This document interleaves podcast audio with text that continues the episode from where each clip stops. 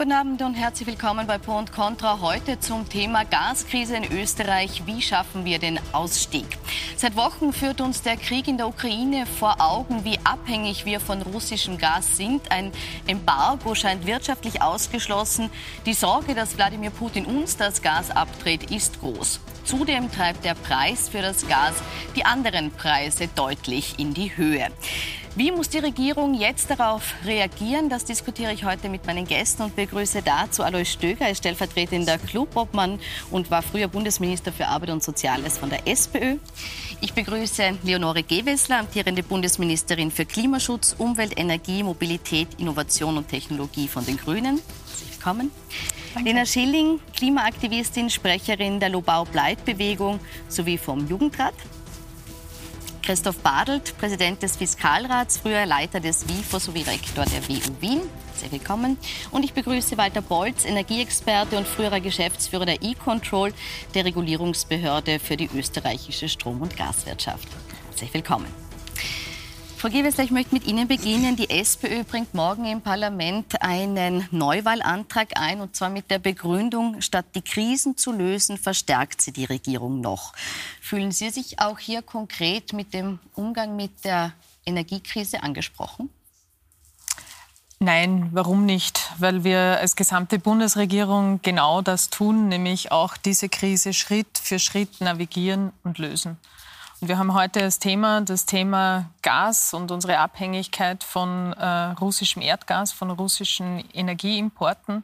Das ist eine Situation, in die hat nicht diese Bundesregierung geführt, sondern 15 Jahre Politik anderer Bundesregierungen, die uns in diese Abhängigkeit geführt haben. Und deswegen ist unser Auftrag jetzt, und das ist auch das, das was die Menschen von uns erwarten, uns aus dieser Abhängigkeit rauszuführen. Und deswegen haben wir auch im Einklang mit dem, was die Europäische Kommission von uns äh, vorgegeben hat, nämlich 2027 draußen zu sein aus den russischen äh, Importen, uns einen Ausstiegsplan äh, einen Ausstiegsplan vorgelegt, einen Ausstiegsplan erarbeitet, der auf drei Säulen basiert. Und jede einzelne dieser Säulen werden wir jetzt abarbeiten. Ich gehe davon aus, In da kommen wir noch, da kommen wir noch genau. äh, drauf zu sprechen. Aber ja, da braucht es uns alle. Da braucht es die gesamte Bundesregierung, da braucht es die Länder, da braucht es jeden Industriebetrieb, da braucht es jeden und jede von uns, damit uns dieser Kraftakt gemeinsam gelingt. Gelingt. Herr Stöger, sind diese Versäumnisse gerade jetzt im Energiebereich gar nicht so groß, wie Sie sie jetzt hier aufzeigen? Also die Versäumnisse sind ganz groß, weil äh, die Bundesregierung das, was der Nationalrat gesagt hat, nämlich äh, Preisregelungen, äh, wie geht man um, was macht man gegen Teuerung, die Bundesregierung schlicht und einfach nicht gemacht hat. Wir haben ein Preisgesetz, wo man gegen die Teuerung auftreten könnte. Das hat die Bundesregierung nicht gemacht. Was wird produziert? Es wird sehr viel heiße Luft produziert, die dann in der täglichen Praxis in den Unternehmen zu Verunsicherung führt. Äh, äh, man redet von äh, Ausstieg aus dem Gas, das aber mit den Betrieben nicht abgestimmt ist und daher werden die Preise erhöht und ich bin auch noch etwas äh, klarer und sage, manche in der Politik glauben, wenn man die Preise erhöht, äh, hat man dann, braucht man kein Gas mehr. Äh, das wird nicht funktionieren und daher hat die Bundesregierung auf vielen Ebenen versagt, nicht nur beim Gas, sondern auch in der gesamten Frage der Außenpolitik. Wir haben keine Außenpolitik mehr, die ins Gespräch kommt. Äh, die hier den Auftrag auch erfüllt, äh, den Österreich immer gehabt hat, in der Welt verbindend zu sein und damit auch die Sicherheit Österreichs auch in der Versorgung zu haben. Beim Gas zunächst mal. Die, die ganze Sicherheit ist wieder ein anderes Thema. Herr Bolz, ich möchte noch mal, wie gesagt, beim Gas bleiben. Hat die Regierung schon genug getan, um uns aus dieser Abhängigkeit von russischem Gas rauszuholen? Also ich glaube nicht. Es gibt ein, einige mittelfristige Pläne, die vielleicht funktionieren, vielleicht auch nicht. Aber was mir abgeht, sind konkrete Maßnahmen, die den Anteil des russischen Gases am österreichischen Verbrauch in einem halben Jahr, in einem Jahr, in eineinhalb Jahren signifikant reduzieren. Da gibt es Beispiele aus anderen Mitgliedstaaten der EU, dass man das sehr wohl machen kann. Äh, da gibt es aber zumindest veröffentlicht keinerlei konkrete Vorgaben, wie viel Gas weniger wird zum Jahresende, zum Beispiel im Dezember 2022 aus Russland importiert. Warum haben wir die noch nicht? Wir haben uns einen Ausstiegsplan gegeben, bis 2027 sind wir draußen. Den arbeiten wir jetzt Terawattstunde für Terawattstunde ab. Wie passiert das? Wir haben es beim Öl vorgezeigt. Wir haben beim Öl eine bessere Situation gehabt als beim Gas. Unsere Abhängigkeit von Russland war geringer. Wir haben hart daran gearbeitet, gemeinsam mit den Betrieben diese Abhängigkeit auf Null zu reduzieren. Wir haben im März und im April kein Erdöl mehr aus Russland äh, importiert. Und genauso werden wir das jetzt Schritt für Schritt beim Gas machen. Wie kann das gelingen? Wir haben in diesem Ausstiegsplan drei Säulen. Das eine ist Gasverbrauch reduzieren. Das heißt, substituieren, jedes Windrad ist ein Beitrag dazu, jede getauschte Gastherme ist ein Beitrag dazu. Jeder Betrieb, der auf eine alternative Energiequelle umstellt, leistet einen Beitrag dazu. Das zweite ist heimische Erzeugung ausbauen. Wir haben Erdgaserzeugung in Österreich, wir haben aber zusätzlich, die gilt es zu erhalten, wir haben zusätzlich Biogaspotenzial, das müssen wir ausbauen und heben. Und die dritte Säule ist differenzieren und diversifizieren, das heißt, andere Lieferländer auch zu, ähm, zu erschließen. Das machen wir auf drei Ebenen. Das ist einerseits in der Arbeit mit der OMV. Wir haben ähm, Potenzial in Norwegen, das es gilt auch in Österreich zu erschließen. Das machen wir zweitens über die Frage, äh, wie äh, beteiligen wir uns an der europäischen, am gemeinsamen europäischen Einkauf. Da haben wir große Mengen eingemeldet schon dieses Jahr bin realistisch, wir werden nicht die gesamten Mengen, die wir äh, eingemeldet haben, auch bekommen. Das ist der zweite Teil, aktive Beteiligung am europäischen Einkauf. Und der dritte Teil ist, dass wir in Österreich aufgrund der Tatsache, dass wir sehr viele langfristige Verträge haben und aufgrund der Tatsache, dass alle Alternativen LNG teurer ist als das Erdgas, das wir bisher gehabt haben, auch eine Situation, wo wir Nachfrage schaffen müssen nach nicht russischem Erdgas. Und den Schritt gehen wir morgen an in einem Beschluss, wo wir über die Aufstockung der strategischen Reserve dezidiert auch russisches, nicht russisches Erdgas beschaffen werden. Gut, sprechen wir gleich noch drüber. Herr Badelt, jetzt die Frage an Sie. Man hat den Eindruck, dass auch die Wirtschaft da noch nicht äh, so bereit ist, mitzuziehen, diesen Ausstieg voranzutreiben. Äh, können wir uns das in der Form leisten? Also ich glaube nicht, dass der Satz in der Allgemeinheit richtig ist, äh, wie Sie es jetzt formuliert haben, dass die Wirtschaft dazu nicht bereit ist. Sagen wir Teile der Wirtschaft. Ja, und ich glaube aber, dass, äh, dass bei vielen, äh, vor allem auch bei großen Unternehmen und dann wieder bei einzelnen kleinen, über die man nicht viel liest, das Thema schon vor der Ukraine-Krise angekommen ist, weil das, das Aussteigen aus dem russischen Gas ist ja ein Subthema zum Aussteigen aus dem Gas überhaupt. Und gerade hier hat es, glaube ich, schon sehr viele Investitionen, auch Umstellungen äh, von Prozessen gegeben und dergleichen mehr. Nur ist das natürlich eine, eine Sache, die erst längerfristig wirkt. Ich möchte auch noch auf, äh, auf etwas aufmerksam machen. Natürlich war die Abhängigkeit vom russischen Gas rückblickend gesehen ein Fehler. Ich will aber gerade auch als Ökonom sagen, dass wir Jahrzehnte äh, damit sehr gut gelebt haben und dass ein gewisser Prozentsatz der Wettbewerbsfähigkeit Abhängigkeit unserer Industrie darauf aufbaut, dass halt das russische Gas nicht zuletzt aufgrund der direkten äh, Pipeline-Verbindungen wesentlich preisgünstiger war als irgendeine Alternative. Das zeigt ja nur, äh, dass eben äh, das nur Hinschauen auf den kurzfristigen Preis äh, sehr verführerisch sein kann. Und das zeigt umso mehr, wie wichtig es ist, äh, Ressourcen so zu bepreisen, dass sie gesamthaftig und nachhaltig auch die Knappheitssituation widerspiegeln. Also das sind so ein paar Botschaften, die ich daraus lernen würde. Mhm. Haben wir jetzt die Situation, dass wir es uns eben nicht leisten können, wenn wir das Niveau halten wollen, auf dieses russische Gas äh, zu verzichten? Also ich würde auch noch mal sagen, wir müssen diese Debatte noch mal allgemeiner führen. Klar, jetzt geht es um einen Ausstieg aus russischem Gas, aber und da muss man sagen, wir haben die letzten Jahrzehnte gut gelebt mit Erdgas und Erdöl. Ja, aber wohin hat uns das denn gebracht? In eine der größten und schwerwiegendsten Krisen der Menschheit. Und jetzt zu sagen, die letzten Jahrzehnte haben die Regierungen versagt. Und das muss man in dieser Klarheit sagen. Und jetzt sind wir in einer Position, wo wir uns innerhalb der nächsten acht Jahre überlegen können, wie wir da vollkommen aussteigen können. Und das ist die einzige Möglichkeit und Wahl, die wir haben. Alles, was wir jetzt weiter so tun wie bisher, wird auf die nächsten Generationen, aber auf alle Menschen extreme Auswirkungen haben. Und deswegen finde ich, dass wir in genau dieser Lage jetzt eigentlich die Debatte führen müssen, wie kommen wir da raus. Das heißt, erneuerbaren Ausbau, das müssten wir uns jetzt auch anschauen, warum einzelne Länder zum Beispiel den Ausbau von Windkraft blockieren. Und das wäre ein Ansatz, der grundsätzlich gut wäre. Und dann müssen wir aber uns ehrlich eingestehen, vor zehn Jahren wäre der erstbeste Moment gewesen für Energiewende. Jetzt in dieser Krise zu sagen, wir müssen jetzt Symptome bewältigen, ist absolut richtig. Aber wir brauchen endlich einen langfristigen Plan. Den langfristigen Plan, den gibt es ja, und zwar den Plan bis 2027, das haben Sie jetzt mehrfach angesprochen. Was sich aber trotzdem viele fragen, ist, warum geht es nicht schneller? Die Abhängigkeit Österreichs ist enorm. Die Zahl ist mittlerweile österreichweit bekannt. Wir sind äh, bei 80 Prozent Abhängigkeit und die gilt es jetzt wirklich Terawattstunde für Terawattstunde abzubauen. Und der Ausstiegsplan, den wir hier vorgelegt haben, der ist für ein Land, das ein Binnenland ist. Das heißt, ich habe auch kurzfristig keine Möglichkeit, ein LNG-Terminal aufzubauen im Neusiedler See, ich überspitze es jetzt, mhm. ja, äh, für ein Land, das äh, die ganze Pipeline-Kapazität nach Osten ausgelegt hat, äh, für ein Land eben mit dieser hohen Abhängigkeit ist das wirklich ein Kraftakt. Und deswegen möchte ich das wirklich unterstreichen. Der Plan, den wir vorgelegt haben, das ist kein Spaziergang. Das ist ein wirklicher nationaler Kraftakt. Sorgsam mit Gas umgehen, einsparen, einsparen, einsparen, ja, wo immer es möglich ist. Erneuerbare ausbauen. Wir müssen den, den, Gasverbrauch substituieren durch Erneuerbare im Strom, in der Stromproduktion das Gas sukzessive äh, rausbringen. Wir haben das Erneuerbaren-Ausbaugesetz beschlossen. Die Rahmenbedingung ist da. Aber ja, jetzt in dieser Situation zu sagen, Windkraft, ja bitte, aber nicht bei mir, das geht sich nicht mehr aus. Und ja, kurzfristig müssen wir dafür sorgen, dass wir andere äh, Erdgaslieferanten uns ermöglichen. Aber der Plan, den wir da vorgelegt haben, ich sage es noch einmal, das ist kein Spaziergang, das ist ein Kraftakt.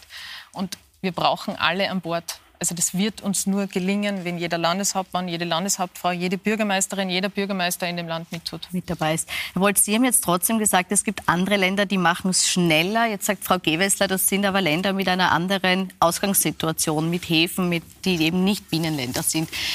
Ist Österreich einfach in einer Position, wo man sagt, wir haben Rahmenbedingungen, die einen schnelleren Austritt nicht möglich machen? Also das glaube ich nicht. Wir haben in Österreich natürlich keine eigenen äh, Flüssiggasterminals, aber wir sind eigentlich an einigen Ländern äh, benachbart, die hinreichende Kapazität haben. Hätte man Mitte März zum Beispiel in Italien Slots, also Entladezeiten an LNG-Terminals gebucht, dann hätten wir welche. Österreich hat ja den Vorteil, dass wir ein kleiner Markt sind. Wir brauchen ja nicht so wie Deutschland 50, 60 Milliarden Kubikmeter, die wir ersetzen müssen, sondern wir brauchen 6 Milliarden Kubikmeter, äh, die wir ersetzen müssten. Das könnten wir relativ locker über bestehende Pipelines, die vom Baumgarten nach Italien gehen. Die kann man in der Gegenrichtung betreiben. In Italien gibt es mehrere LNG-Terminals. In Nordeuropa gibt es einige. Also kurzfristig, äh, wenn man etwas zügiger an die Sache herangegangen wäre, im März äh, hätten wir sehr wohl einen guten Teil der russischen Lieferungen durch Lieferungen aus anderen Ländern substituieren können. Das ist kein Ersatz für die langfristige Energiewende, das ist schon klar. Aber das ist eine Lösung für den kommenden Winter. Den müssen wir mal gut überstehen. Äh, und dann müssen wir natürlich auch an der längerfristigen Strategie arbeiten. Ganz kurz noch dazu, Die, warum also ist das nicht gemacht worden? Zwei, zwei Themen. Das eine ist, sind natürlich äh, äh, Kapazitäten an bestehenden Terminals. Wir haben Kapazitäten über die Terminals, insbesondere in den Niederlanden, Rotterdam, die, äh, um, da, dazu hat ja auch die OMV schon einiges an Arbeit geleistet. Der ähm, zweite Teil ist der nächste Winter weil das ist tatsächlich das, was uns jetzt alle beschäftigt. Aber Europa das ist ja beschäftigt. Ganz kurz nur die Frage, warum ist das im März nicht passiert, dass man das hier früher eingekauft seit hat? Oder? Vor Kriegsbeginn und seit Kriegsbeginn arbeitet das gesamte Ministerium und auch mit den Energieversorgern genau daran. Und das Beispiel, also wenn Sie die Kommunikation der OMV verfolgen, dann sieht man auch, was die OMV tut an, äh, an Umstellungen in Lieferverträgen etc. etc. Die, das, ähm, die zweite Frage ist der kommende Winter und da ist mir wichtig, dass wir das noch diskutieren, weil eine der zentralen Fragen für den kommenden Winter ist die Befüllung unserer Speicher. Und wir haben als Bundesregierung erstmals beschlossen eine strategische Gasreserve. Das heißt, erstmals ist die Bundesregierung überhaupt in der Lage, selbst Gas einzukaufen. Das war ja bis jetzt gab es keine Rechtsgrundlage dafür danke auch wirklich an alle Parteien im Nationalrat. Ich schaue jetzt rüber, die das auch beschlossen haben und schnell beschlossen haben, damit wir hier schnell agieren können. Wir haben äh, eine Versorgungsversicherung noch beschlossen, indem wir Ener Energieversorger beauftragen können, auch Gas äh, vorzuhalten und physisch einzuspeichern.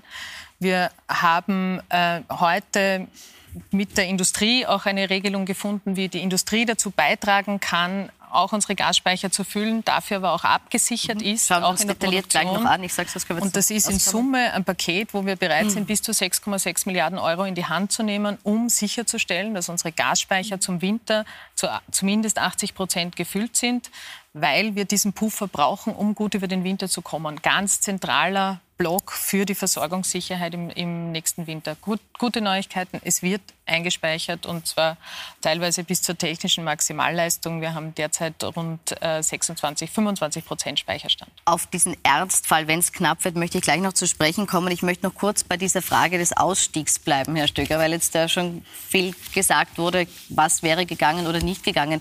Hätten Sie denn, nachdem Sie jetzt die Regierung hart kritisiert haben, ein schnelleres Ausstiegsszenario als das von der Regierung geplante?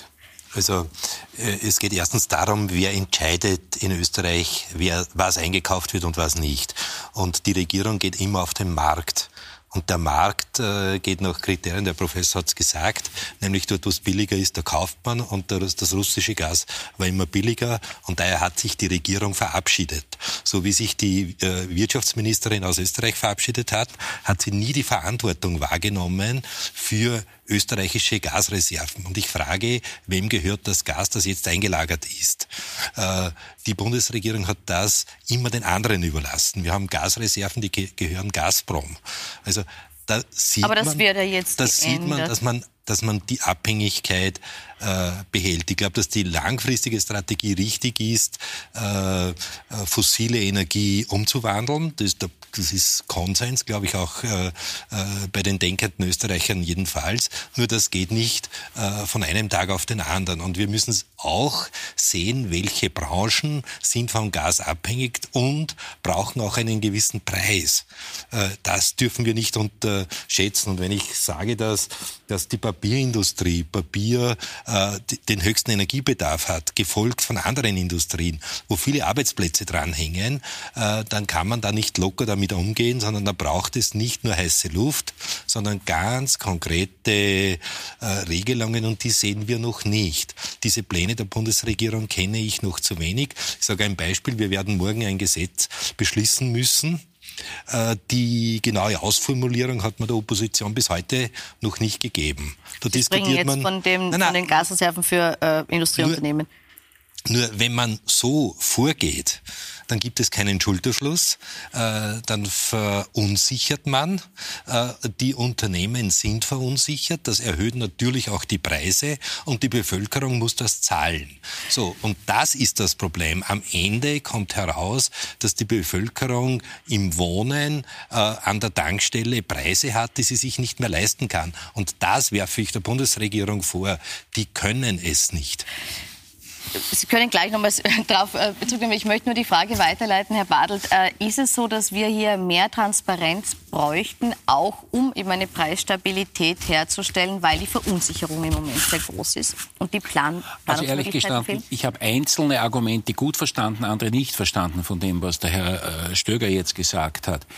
Äh, ich glaube nicht, dass man die Bundesregierung verantwortlich machen kann für das Steigen der Energiepreise. Äh, das ist tatsächlich etwas, was sich auf den Weltmärkten ergibt, zu einem nicht unwesentlichen Bestandteil äh, durch Spekulations- oder sogenannte Future-Markt-Überlegungen.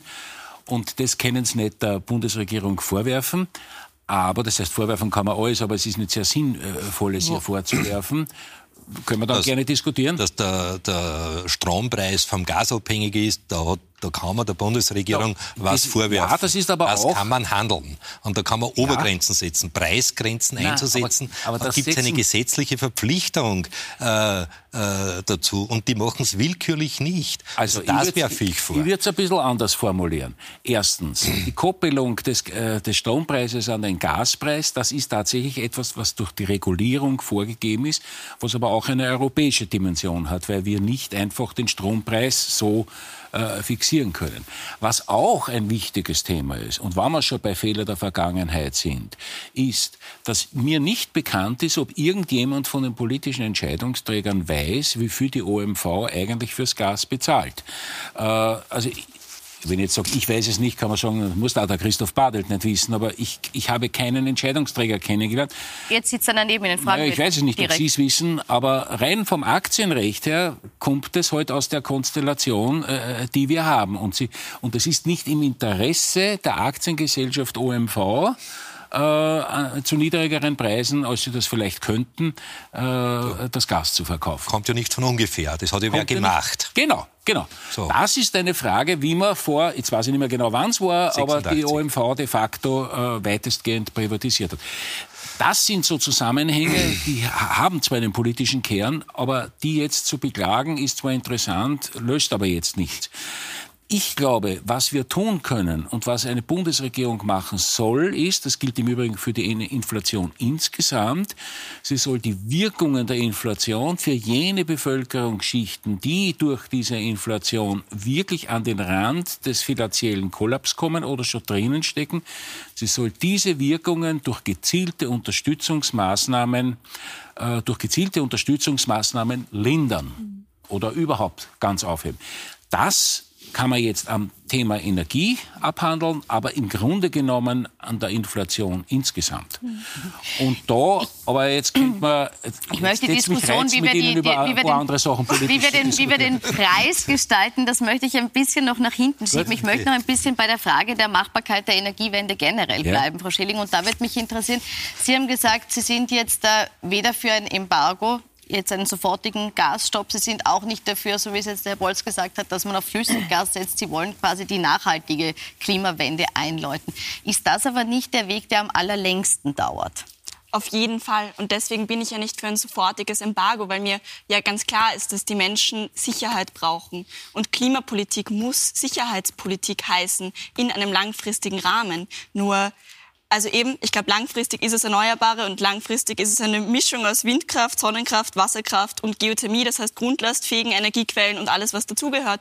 Nur ehrlich gesagt merken wir doch immer wieder, wir stolpern von Krise in Krise in Krise. Und dann sitzen wir in diesen Runden und diskutieren symptombewältigende Dinge, die wir natürlich auch diskutieren müssen aber wir werden in die nächste Krise stolpern und in die nächste. Und ich glaube, es sind ganz viele Leute einfach furchtbar frustriert von dieser Unsicherheit, die von Krise zu Krise kommt. Und was Sie gesagt haben, genau deswegen denke ich ja, es braucht immer soziale Ausgleichsmaßnahmen. Es muss klar sein, dass Klimaschutz auch Sozialpolitik ist. Und deswegen natürlich muss man das tun. Aber da würde ich sagen, und das wäre wahrscheinlich auch ein Appell, wir müssen einfach auch wieder in den Markt eingreifen. Ich glaube, wir haben gesehen, und das wäre quasi auch ein Teil der Lösung, wie man soziale Ausgleichsmaßnahmen schaffen kann, der freie Markt führt uns in die Klimakrise. Und äh, nach Adam Smiths unsichtbare Hand hat keinen grünen Daumen. Es tut mir leid, das funktioniert nun mal nicht. Und deswegen brauchen wir, glaube ich, ganz, ganz dringend sinnvolle langfristige Klima- und Sozialpolitik. Und kurzfristig können wir gerne über Lösungen reden, aber wir müssen dann über den langfristigen Weg rausreden. Ich melde da dann Widerspruch an. Bitte. Mhm. Sofort? Gerne. Na, also ich bin ja, wer mich kennt, weiß, dass ich kein äh, paleoliberaler Marktwirtschaftler bin. Aber so wie Sie sagen, stimmt es einfach nicht aus mhm. meiner Sicht. Denn natürlich hat der Markt eine sehr wichtige und auch eine sehr gute lenkende Funktion, um knappe Ressourcen einzusetzen. Sie müssen nur durch die politische Regulierung dafür sorgen, dass dort zu echten Kosten kalkuliert wird. Ja? Das ist der entscheidende Punkt. Das heißt, und ich spreche hier nichts Neues aus, wenn natürlich Märkte so funktionieren, dass die sozialen Kosten irgendwohin externalisiert werden und man die wirtschaftlichen Entscheidungen nur nach privaten Kosten und privaten Nutzen trifft, dann funktioniert der Markt zwar für sich schon, aber es ist die politische Verantwortung, die Rahmenbedingungen so zu setzen, dass der Markt die effizienten Lösungen bringt. Und das ist das Wesen einer guten Umweltpolitik. Insofern muss ich ja sagen, so sehr, so sehr äh, uns diese Krise jetzt nervt und auch wirklich bedroht, äh, hat sie ja auch ihre Vorteile. Ne? Das muss man auch sagen. Also, den, den Glauben an den Markt, den habe ich äh, in meiner Erfahrung verloren. Der Markt regelt nur eins, dass die Reichen reicher werden und sonst nichts. Und die Grundannahmen von Adam ja, Smith... Sie haben eine Ahnung, wenn wir ja, keinen Markt hätten, wo äh, wir da die, mit unserer Versorgung die, stünden. Die Frage, da muss ich ja recht geben, also das, ich halte das für richtig, die Annahmen eines Marktes, den jeder überschaut, ist etwas ganz anderes und davon ist man... Äh, ausgegangen in der Markttheorie. Wir haben jetzt internationale Information, äh, wo keiner eine Chance hat, den Markt auch zu beeinflussen. Und es beeinflussen in die Spekulanten. Und wenn jetzt eine Regierung hergeht und sagt, äh, die Energiepreise müssen höher sein, um Substitution zu haben, um wegzukommen von der fossilen Energie, dann sagt die Regierung, es muss teurer werden. Na, und die Ja, Spekulanten, und die Spekulanten sagen Ja, natürlich, super, wenn es teurer Herr wird. Stöger, Also, ich schätze Sie super. sehr, aber was Sie jetzt Ja. sagen, sind wirklich ideologische Lehrphrasen. Der übelste Es wird so. Es wird teurer. Es wird teurer. Ist es nicht teurer geworden? Ja, eh wird's da. Eben, und die Ja, Menschen das ja spüren es. Und die Menschen der spüren es. Grund Und für das die ist das? Problem. Was und ist die Regierung, die die haben eine Teuerung? Wie seit 40 Jahren Die nicht. sollen's Und die ja Menschen verlieren. Energie Nein, die sollen es ja teurer nicht werden. spüren. Weil das ent, da entsteht Armut. Und diese Aber nein, die Regierung Armut produziert entsteht auch dann, Armut. nichts dagegen tun. Und es sind die Menschen, die keine Energie haben, Also- die die Ärmsten sind. Und Darf jetzt, ich da einmal kurz würde einhaken, Ich schon ja? Frau Frau Gewessler und dann Herr. Bolz, bitte. Also das Erste ist, wir brauchen einmal eine Klarheit darüber, was treibt Preise gerade. Und das, was Preise treibt, sind die Kosten fossiler Energie. Das ist der explodierte Gaspreis, der mit Unsicherheit zu tun hat, über wie sich dieser Krieg entwickelt, über Unsicherheit und über Erpressung auch, weil Gas hier eingesetzt wird, nicht als irgendeine äh, irgendein Gut, sondern ganz gezielt von Wladimir Putin auch eingesetzt wird als Mittel, um uns auch erpressbar zu halten. Das, das treibt die Preise. Das ist international ein Thema.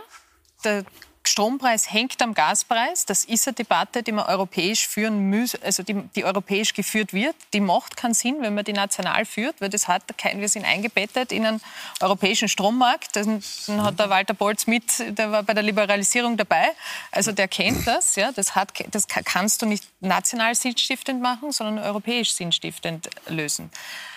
Aber das heißt jetzt, und da bin ich ganz bei Ihnen, mit dieser Situation umzugehen, und deswegen habe ich den Widerspruch angemeldet, weil wir haben als Bundesregierung ja auf diese Situation agiert. Es ist ein Unterschied, ob man sagt, man macht geplanten, geplant sozusagen eine Klimapolitik, die die externen Effekte in die Preise, also mehr Kostenwahrheit macht, oder wir sehen jetzt einen Preisschock, der Menschen in unserem Land an die Grenze bringt. Und deswegen haben wir zwei große Pakete geschnürt. Ich zähle sie jetzt nicht auf. Vier Milliarden Euro in die Hand genommen, dezidiert auf Menschen, die mit geringem Einkommen dezidiert im Energiebereich. Und deswegen äh, schauen wir jetzt gerade, das war immer die Aussage, wo schlägt die Teuerung als nächstes auf? Wir sehen, der Lebensmittelbereich ist einer, der gerade getroffen wird. Das heißt, ja, wir diskutieren gerade jetzt, was braucht es an zielgerichteten Unterstützungen. Genau. Anders als die SPÖ vorschlägt, muss ich jetzt schon die sagen, ja. Menschen, die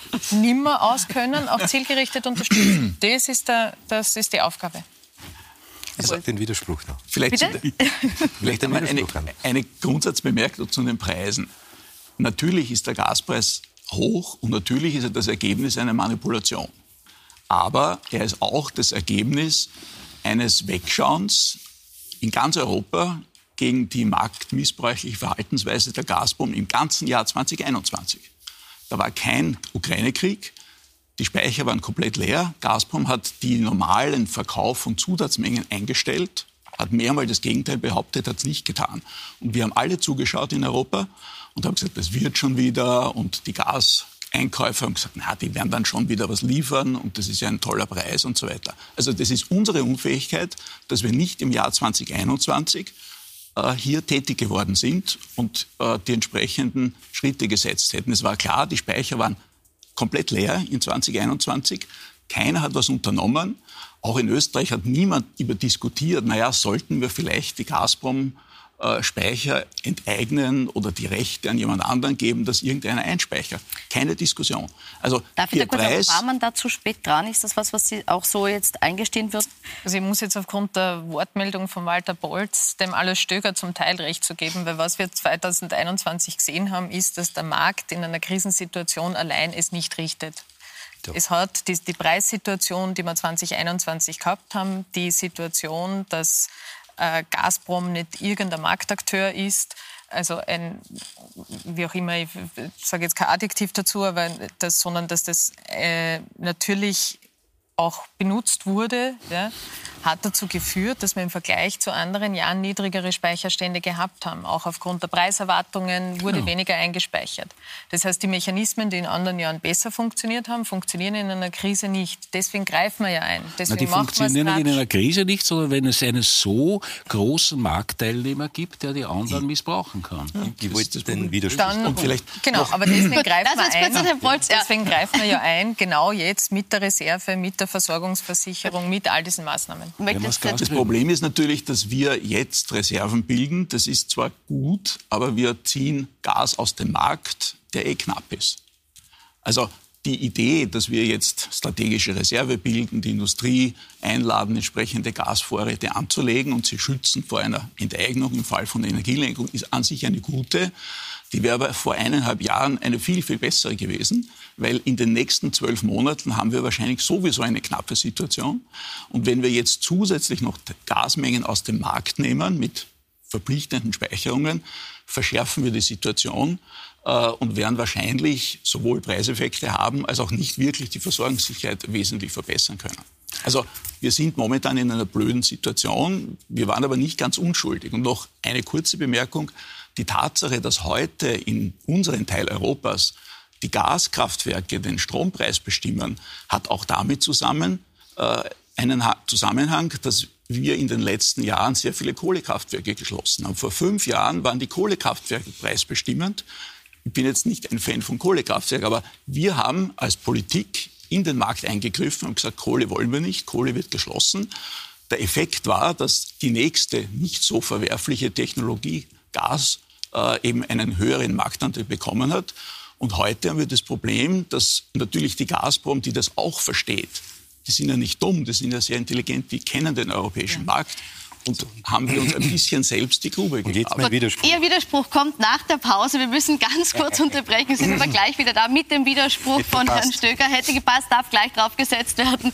Und auch mit der Frage, wie man die Preise denn jetzt wieder ein bisschen runterbringen kann oder entgegenwirken kann. Bis gleich.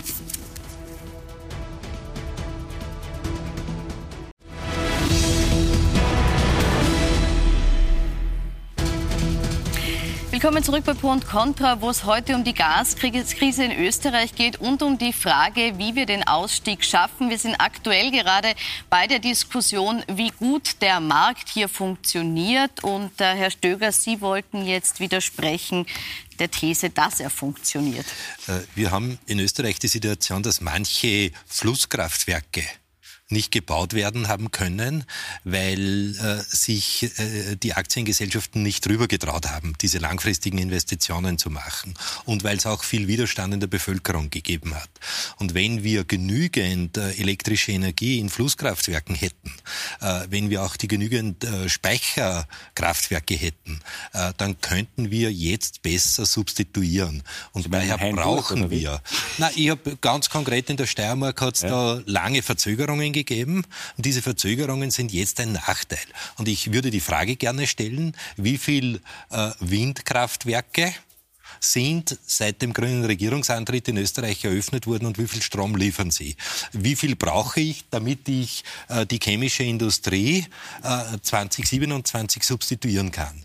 Und diese Fragen hätte ich gerne mengenmäßig äh, diskutiert. Und dann würde Sicherheit auftreten und dann würden die Preise nicht steigen. Und wenn wir, äh, äh wenn wir genügend Strom produzieren könnten, dann bräuchten wir nicht Ausgleichsenergie über Gas äh, finanzieren. Frau Gewessler, würden dann die Preise nicht steigen, wenn wir das mengenmäßig ausdiskutieren würden? Also ich glaube, zur Preisdiskussion und was treibt die Preise, hat der Herr Professor Badelt vorher schon alles gesagt. Das ist äh, ein globales Phänomen, das ist eine Preisbildung, die passiert europäisch. Also das äh, hängt nicht an einem Flusskraftwerk in der Steiermark. Was, am, was an der Wasserkraft hängt, was an der Windkraft hängt, was an der äh, Photovoltaik und der Biomasse, der Geothermie und all der Potenziale, die wir haben. Und wir haben über das Energiesparen und die Energieeffizienz noch gar nicht geredet da hängt dran, wie schnell können wir rauskommen aus den fossilen insgesamt, aus den fossilen Energien insgesamt, aber insbesondere jetzt in, aus den äh, fossilen Energieimporten aus Russland. Und wir werden 2022 ein Rekordjahr haben für die Windenergie. Wir werden ein Rekordjahr haben für die Photovoltaik. Wir haben die Förderungen seit meinem Amtsantritt verdreizehnfacht im Bereich der Photovoltaik.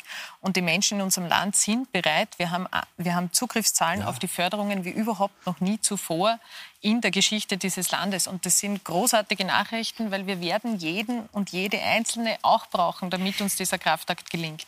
Das Mengenszenario mhm. ist hinterlegt in dem Ausstiegsplan. Ganz klar, welche Potenziale haben wir in der Effizienz, welche Potenziale haben wir in der Substitution, welche Potenziale haben wir in anderen Bereichen. Was auch klar ist, manche Bereiche brauchen länger.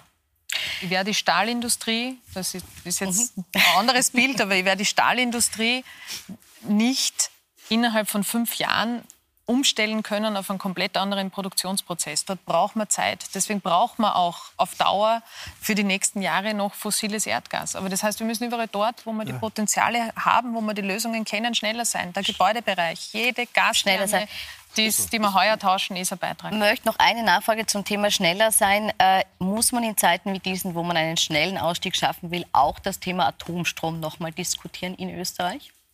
Nein, weil Atomstrom und schnell ein Widerspruch sind, äh, mal von sich aus, wenn man schlicht die Realität anschaut, wie lange äh, Atomkraftwerke gebaut sind. Und für Österreich ist diese Position Nicht im Sinn von bauen, sondern zukaufen. Die Situation die Atomenergie ist zu langsam, als dass sie einen Beitrag leisten kann in der Zeit, über die wir jetzt reden. Für Österreich ist diese Position ganz klar. Die Europäische Union setzt auf die Atomenergie und das ist auch kurz, das Gefährliche. Darf ich kurz, genau. Und das, was wir sehen, wir haben vor wenigen Wochen in Österreich diskutiert, dass äh, wir sehen Kämpfe in der Ukraine rund um Atomkraftwerke. Und die Menschen in Österreich haben sich überlegt, ob er jetzt Jodtabletten einkaufen muss, weil wir eben wissen, das ist keine sichere Technologie in keinerlei Hinsicht. Und äh, wir haben es gerade in der Ukraine wieder demonstriert bekommen. Wir haben bessere Alternativen. Die erneuerbaren Energien sind sicher, günstiger, schneller, verfügbar und äh, wir haben die Potenziale gemeinsam mit der Effizienz, dass wir diesen Wandel auch so schaffen. Bevor wir jetzt beim Atom, äh, beim Atom ich, beim, beim Strompreis noch mal darüber diskutieren, wie man dem entgegenwirken muss und dem, dem Gaspreis, dem, den Preisanstiegen insgesamt, möchte ich noch mal kurz auf die Notfallsituation zu sprechen können. Die Notfallsituation, wenn das Gas nicht von unserer Seite abgedreht wird, sondern wenn Wladimir Putin beschließt, kein österreichisches kein russisches Gas mehr nach Österreich zu liefern. Für den Fall gibt es einen Notfallplan, das haben Sie mehrfach schon betont. Äh, jetzt gibt es am Donnerstag die Abstimmung im Parlament über eine neue Novelle des Energielenkungsgesetzes. Und zwar sieht das vor, dass Industrieunternehmen, die selbst Gas speichern, auch im Notfall darüber verfügen dürfen. Das war bisher nicht so, Herr Bolz. Ist das eine wichtige, ist das eine gute Maßnahme, die diesen Unternehmen hilft? Also es ist grundsätzlich eine gute Maßnahme. Ich glaube aber, dass es eher eine marginale Bedeutung haben wird. Ich glaube nicht, dass die Industrieunternehmen riesige Gasmengen kaufen werden. Auch deswegen nicht, weil das Preisrisiko im Moment ein beträchtliches ist. Äh, deswegen ist dass ja der auch, Preis wieder nach unten geht. Dass der Preis wieder nach unten geht. Äh, wenn heute ein Händler Gas einkauft, zahlt er ungefähr 120 Euro die Megawattstunde. Würde es jetzt wieder erwarten äh, zu einer Waffenstillstandslösung in äh, der Ukraine kommen, dann fällt der Gaspreis auf 40 oder vielleicht auch 30. Kein Händler hat so viel Eigenkapital, dass er sehr große Gasmengen auf eigenes Risiko kaufen kann, von denen er mit einer gewissen Wahrscheinlichkeit rechnen muss, dass er sie nie mehr um den Preis verkaufen kann. Das heißt, das ist grundsätzlich sinnvoll. Äh, ich glaube auch, dass man so ein Gesetz vielleicht auch schon vor zwei, drei Jahren hätte machen können. Aber es wird jetzt die momentane Situation nicht wahnsinnig verändern, weil das, was diese Unternehmen, wenn sie etwas einkaufen, kaufen sie es am Markt, ist erst wieder russisches Gas. Übrigens auch unsere strategische Reserve ist russisches Gas. Wir kaufen nicht Gas aus Norwegen, sondern vielleicht eine kleine Menge, aber wir kaufen überwiegend russisches Gas im Moment. Und äh, wir werden jetzt durch diese Vorratshaltung vielleicht im Jahr 2023, 2024 Vorteile haben. Für den kommenden Winter bringt es relativ wenig leider. Muss ich, also eines noch einmal, was ich am Anfang schon gesagt habe, ähm, die Gasspeicher sind einfach der Puffer aus allen Szenarien wissen wir das, die sind der Puffer, den wir brauchen in der Extremsituation, die Sie beschreiben. Was passiert, wenn Gaslieferungen von einem Tag auf den anderen ausfallen? Österreich ist in einer glücklicheren Lage als andere Länder. Wir haben gemessen an unserem Verbrauch große Gasspeicher. Das heißt, das Ziel, diese Speicher zu füllen und als Puffer zu haben für die Notsituation, ist ein wichtiges Ziel und das ist auf EU-Ebene ein Ziel, das ist in Österreich ein Ziel. Dafür setzen wir eine Reihe von Maßnahmen. Und die Absicherung der Industrie die, ähm, Sie haben jetzt ein Szenario beschrieben. Das andere Szenario, für das sich ja die Industrie auch absichert, ist ja genau das Szenario. Was passiert in einem Fall, dass Gas ausbleibt? Wir haben in Österreich die Situation, es gibt 50 große Unternehmen, äh, die, äh, die, die großen Gasverbraucher sind. Wenn wir in Österreich umgehen müssen mit einem Szenario, dass von einem Tag auf den anderen der, die Gaslieferungen aus Russland ausfallen, komplett, aus welchem Grund auch immer, dann sieht die Energielenkung vor, bei diesen Betrieben auch einzugreifen. Und mir ist völlig bewusst, was, was für eine weitreichende Entscheidung das ist. Aber warum macht man das? Um die Haushalte abzusichern, um sicherzustellen, dass sich niemand in unserem Land fürchten muss, dass es kalt bleibt in der Wohnung, sondern dass man die Haushalte, die Krankenhäuser, die Lebensmittelversorgung sicherstellen können. Und diese Möglichkeit, die Industrie vor diesem Szenario besser abzusichern, war ein Wunsch, der aus der Industrie auch stark gekommen ist und zu sagen, ja, wir ermöglichen, dass ein Teil dieser Mengen auch für die Produktion gesichert werden kann, eingespeichert kann, werden kann, zur Verfügung steht und dann im Falle eines tatsächlichen Krisenszenarios, wo die Preisentwicklung gegenteilig wäre, da wird man nämlich hohe Preise sehen, die Industrie absichern, auch in der Produktion. Und das war, ist einer von vielen Bausteinen, der uns hilft, einzuspeichern. Und Aufstockung der strategischen Reserve noch einmal bewusst nicht russisches Gas. Mhm. Ist, äh, also bewusst nicht russisches Gas, aber ist das, eine, ist das eine Maßnahme, die jetzt nicht nur eben diesen großen Industrieunternehmen zugutekommt, sondern letzten Endes allen in der Bevölkerung, weil hier auf mehreren Ebenen versucht wird, das abzufangen? Also das kommt sicher mhm. allen zugute, selbst wenn Sie es jetzt einmal äh, auf diesen Teilaspekt festlegen. Äh, ich muss nur, und das sage ich jetzt nicht als studierter Ökonom, sondern als Mensch mit Hausverstand, ich, ich frage mich nur, woher wir so sicher sind, dass wir jetzt unsere ganzen Auffüllprogramme da durchziehen werden, weil dass der Putin sagt, und das ist ja nicht nur ein österreichisches Thema, wir, wir haben sogar in mancher Hinsicht eine bessere Situation hier, dass der liebe Herr Putin jetzt einmal wartet, bis wir unsere Speicher äh, auffüllen und wenn es dann voll sind, dann dreht er uns das Gas ab. Das ist irgendwie politisch nicht eine sehr realistische Strategie.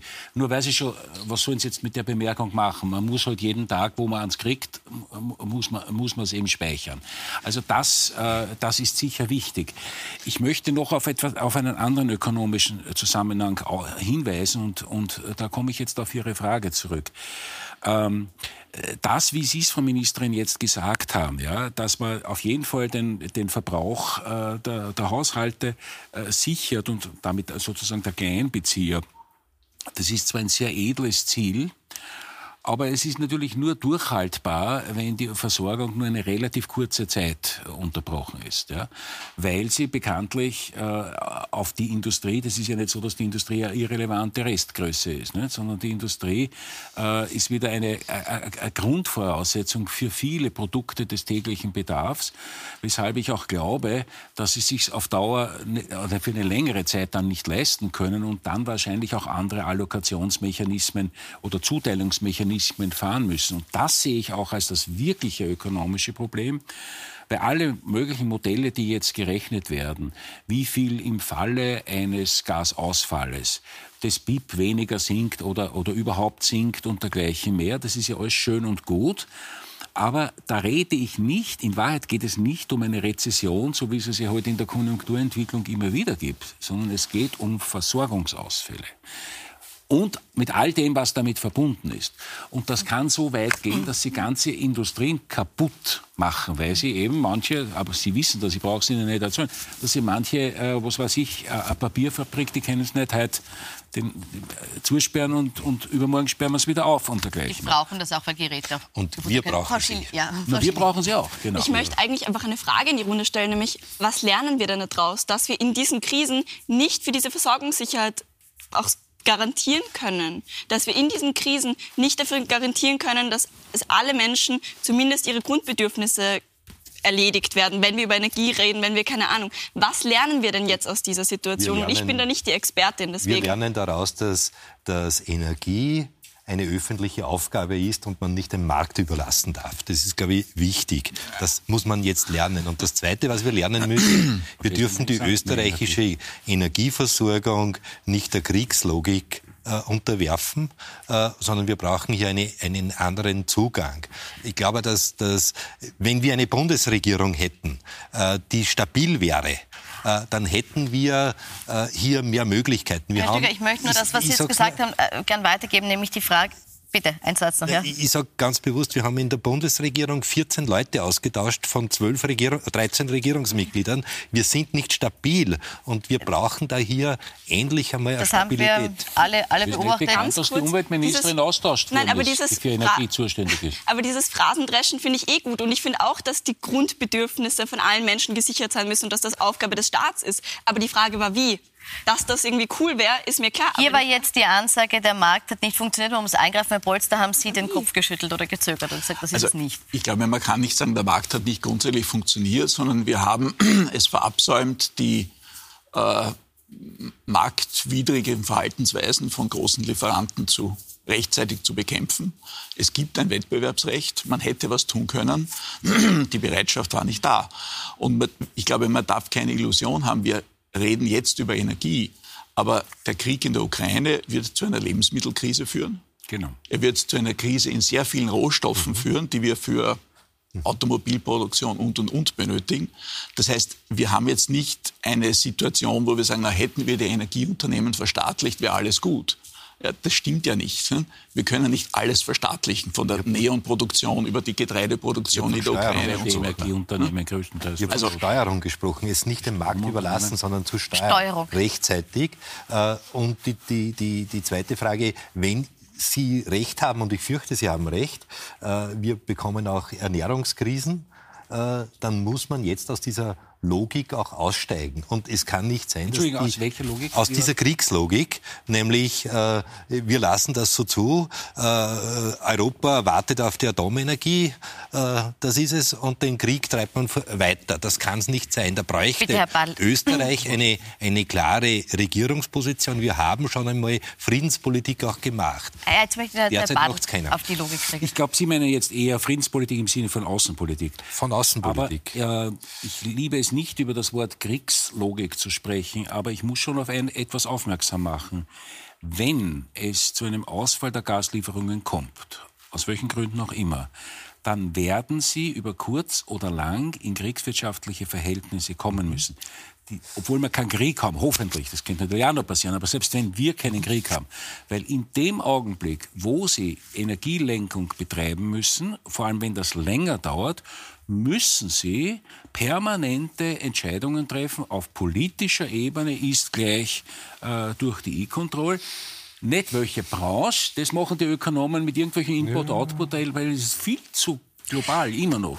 Und jetzt Wandel, müssen entscheiden, Sie, wer mhm. kriegt da Gas und wer kriegt es nicht. Die, so weit sind wir zum Glück noch leider. nicht, dass wir diese Entscheidung treffen müssen, wer kriegt Gas, wer kriegt es nicht. Was wir aber jetzt schon erleben, ist, dass Gas ein massiver Preistreiber geworden ist. Sie haben es gehört, eben auch für den Strom, auch für alle weiteren produzierenden Unternehmen. Das kommt ja auch noch auf uns zu.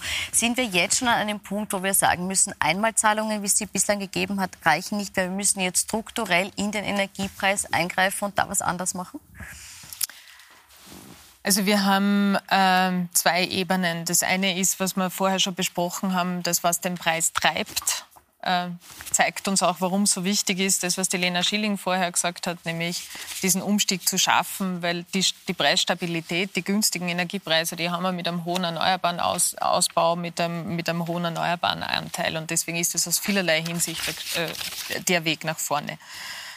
Die, die, zweite Frage ist, was, was ist eine adäquate Antwort auf die derzeitige Situation einerseits strukturell? Also das sind Diskussionen, die werden auf europäischer Ebene geführt. Muss sich am Preisbildungsmechanismus was ändern? was, was kann sich ändern? Man's, muss man es?